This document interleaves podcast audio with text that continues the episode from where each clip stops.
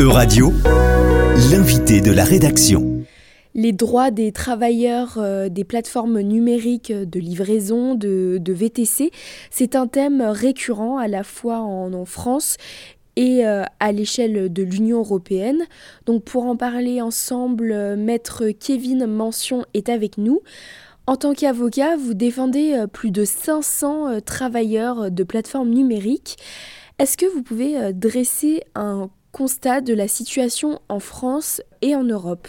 Alors aujourd'hui, la principale question pour le travail sur les plateformes numériques, je n'aime pas trop ce nom parce que en réalité, la quasi-totalité d'entre elles correspondent à des sociétés de services livraison de repas, transport de personnes. On n'est pas sur des plateformes, comme elles s'appellent elles-mêmes, de, mise en relation. Et c'est important puisque le débat principal, c'est de savoir si le travailleur qui travaille pour ou avec ces plateformes est un travailleur indépendant, puisque c'est le statut qu'on leur demande, ou s'il est salarié, subordonné à la plateforme parce qu'il reçoit des ordres, parce qu'il est contrôlé, parce qu'il est sanctionné, parce qu'il y a une subordination via l'algorithme en général. Dans la plupart des cas, il y a une application mobile avec un algorithme qui gère toute une partie de la relation. Et cette question est la question principale. Et aujourd'hui, en France, comme ailleurs en Europe et même ailleurs dans le monde, puisque la question se pose euh, jusqu'en Amérique du Sud, en Chine, etc., avec des décisions très similaires aux décisions françaises et européennes, eh bien, on, a un débat euh, sur le sujet et on cherche dans tous les cas à protéger ces travailleurs de plateforme qui sont très précaires, avec un pouvoir absolu de la plateforme, puisque dans la quasi-totalité des cas, c'est elle qui fixe les prix. Et euh, on voit des dégradations en plus des conditions de travail avec la concurrence accrue entre elles, etc. Et puis à partir du moment où elles sont installées, on voit qu'elles ont tout pouvoir sur les travailleurs. En France, il y a déjà eu une décision de justice en mars 2020 en faveur euh, d'un travailleur d'une plateforme. La Cour de cassation a reconnu le côté euh, subordonné de la relation chauffeur-plateforme. Est-ce que depuis, ça a changé quelque chose en France? Dans cette jurisprudence, euh, la Cour de cassation a clairement affirmé que, euh, vu les conditions de travail du VTC, il y avait subordination et donc existence d'un contrat de travail. Elle a même souligné que le contrat de prestation de service qui était signé était fictif. La difficulté, surtout en, France, c'est qu'il n'y a pas de, class action et que euh, cette action était une action individuelle et ne reconnaissait euh, le salariat que pour le VTC en question. Donc, euh, évidemment, ça a eu un impact tout de même considérable parce que beaucoup d'autres personnes ont agi en justice. La difficulté, c'est qu'encore une fois, on est devant des travailleurs précaires qui n'ont pas forcément les moyens d'agir en justice, pas forcément les connaissances aussi. Et puis, euh, ces personnes-là doivent attendre une longue procédure pour être eux-mêmes reconnus comme salariés. La difficulté, c'est que ces plateformes euh, maintiennent leur position, tentent parfois de dissimuler encore un petit peu plus le salariat et continuent dans la même voie en essayant la plupart du temps de gagner du temps le combat est, joue à, plein, mais euh, malheureusement ça prend du temps et vu que les plateformes restent sur leur position et continuent la plupart du temps leurs abus, on en reste sur un statu quo aujourd'hui avec un prétendu statut d'indépendant qui ne l'est pas vraiment. Même si, il est vrai, euh, les plateformes se transforment aussi et ne gardent pas forcément les mêmes mécanismes. Euh, aujourd'hui, par exemple, pour citer que Deliveroo, vous n'avez plus le système de planning qui existait, qui était imposé aux coursiers avec des statistiques qui n'étaient pas du tout contractuelles, mais qui, les qui leur imposait par exemple de travailler les vendredis, samedis, dimanches jusqu'à 22h, sans quoi ils avaient un accès restreint au planning. Euh, donc elles s'adaptent, mais on voit toujours des abus. Euh, sur une plateforme, par exemple, nous avions une, un uniforme qui était obligatoire au départ qui sur le papier ne l'était plus, mais la plateforme demande encore par écrit euh, aux coursiers de fournir des photos de l'équipement de la plateforme avec le logo de la plateforme qu'il est censé avoir reçu, sans quoi il ne peut pas être activé. Donc c'est des petites manœuvres comme ça qui ne sont plus exactement les mêmes.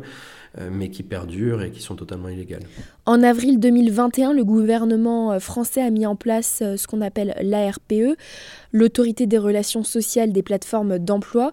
Il y a eu des élections de représentants afin de voilà, de réguler le dialogue social entre les travailleurs et les plateformes. Vous, qu'est-ce que vous en pensez? Pour nous et pour la quasi-totalité des représentants des, travailleurs, c'est du vent. C'est-à-dire que c'est très apprécié des sociétés, et d'ailleurs on le voit, hein. nous quand on va en justice et qu'on dénonce les abus des plateformes, les plateformes euh, disent au juge, mais attendez, euh, nous, on est tout à fait en règle. Regardez, il y a des lois qui reconnaissent l'existence des plateformes numériques. On est reconnu, on a même un dialogue social avec des élections, etc. Donc, euh, vous n'avez rien à nous reprocher. Donc, aujourd'hui, ce qui a été mis en place en France, c'est sur pression de certains politiques et c'est dans une volonté de protéger uniquement les plateformes. À aucun moment dans ces débats, on attend des avancées pour les travailleurs. Euh, sur le papier peut-être, sur ce qui est dit par les politiques peut-être, mais on est toujours dans la même situation où on vise à maquiller la situation de salariat. Le gouvernement, le Parlement en France est complice de la situation et on le voit depuis longtemps, puisqu'il y a plein de petites lois qui ont été votées au fil des années pour protéger ces plateformes, euh, quelques exemples. Vous aviez à une époque dans la jurisprudence de manière très claire euh, des juges qui considéraient que le fait d'aider les travailleurs à euh, s'immatriculer en tant qu'indépendants et à faire leur déclaration, c'était un indice de subordination, donc de contrat de travail. Eh bien, on a mis dans la loi une obligation pour les plateformes de fournir ces informations. même chose avec la fixation du prix on avait une jurisprudence très claire qui disait que la fixation unilatérale du prix par une personne montrait encore une fois de la subordination. C'était peut-être pas le seul critère à retenir, mais ça en était un. Eh bien, on a une loi qui a été votée pour dire que les plateformes de mise en relation, même si encore une fois je doute que ce soit réellement des plateformes de mise en relation, eh bien ces plateformes, selon la loi, ont le droit de fixer leur prix. À l'échelle de l'Union européenne, il y a aussi euh, des débats autour de cette question des droits des travailleurs. Il y a eu, euh, il y a quelques mois, euh, une proposition de la présidence tchèque donc qui proposait d'ajouter le nombre de critères qui permet de requalifier l'activité indépendante en salariat. Est-ce que vous pensez que c'est nécessaire de, de faire évoluer le débat et euh, mettre en place des règles euh, à l'échelle de l'Union européenne pour faire bouger les choses en France. On espère que cette fois au niveau européen, on arrivera à protéger ces travailleurs et il y a effectivement des débats actuellement sur euh, la directive qui pourrait imposer cette présomption de salariat. La difficulté aujourd'hui, c'est qu'on on ne sait pas vraiment si la directive va imposer une présomption de salariat de base sans critères et puis ça sera à la plateforme de prouver l'inverse ou si cette présomption de salariat n'existera que si certains critères sont remplis. Euh, dans les premiers projets, on avait des, critères qui étaient euh, très divers, euh, mais effectivement, il y avait un nombre de critères qui étaient prévus. à partir du moment où deux critères étaient remplis sur les cinq proposés, eh bien, il y avait présomption de salariat.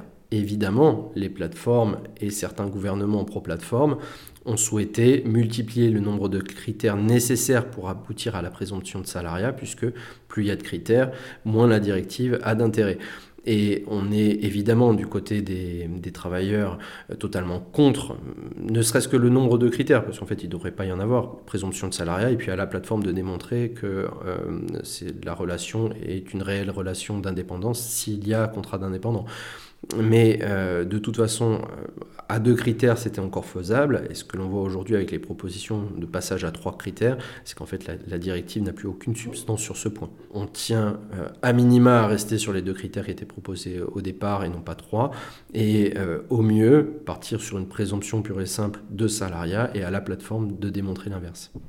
Qu'est-ce que vous disent vos clients? Comment se sentent les travailleurs des plateformes en ce moment? Les travailleurs sont, souvent dépassés par tout ça parce que euh, il y a certaines années, il y a, a 4-5 ans déjà, on leur promettait l'indépendance comme quelque chose de formidable.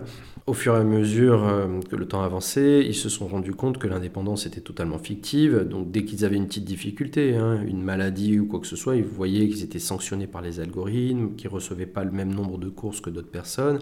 Donc ils ont vu les défauts des plateformes de mise en relation comme elles s'appellent. Donc Donc aujourd'hui, ils attendent qu'une chose, c'est qu'il y ait des personnes qui les aident et on espère que cette euh, initiative européenne fasse un petit peu avancer les choses, même si on imagine que les plateformes resteront encore euh, dans bien des cas sur leur position.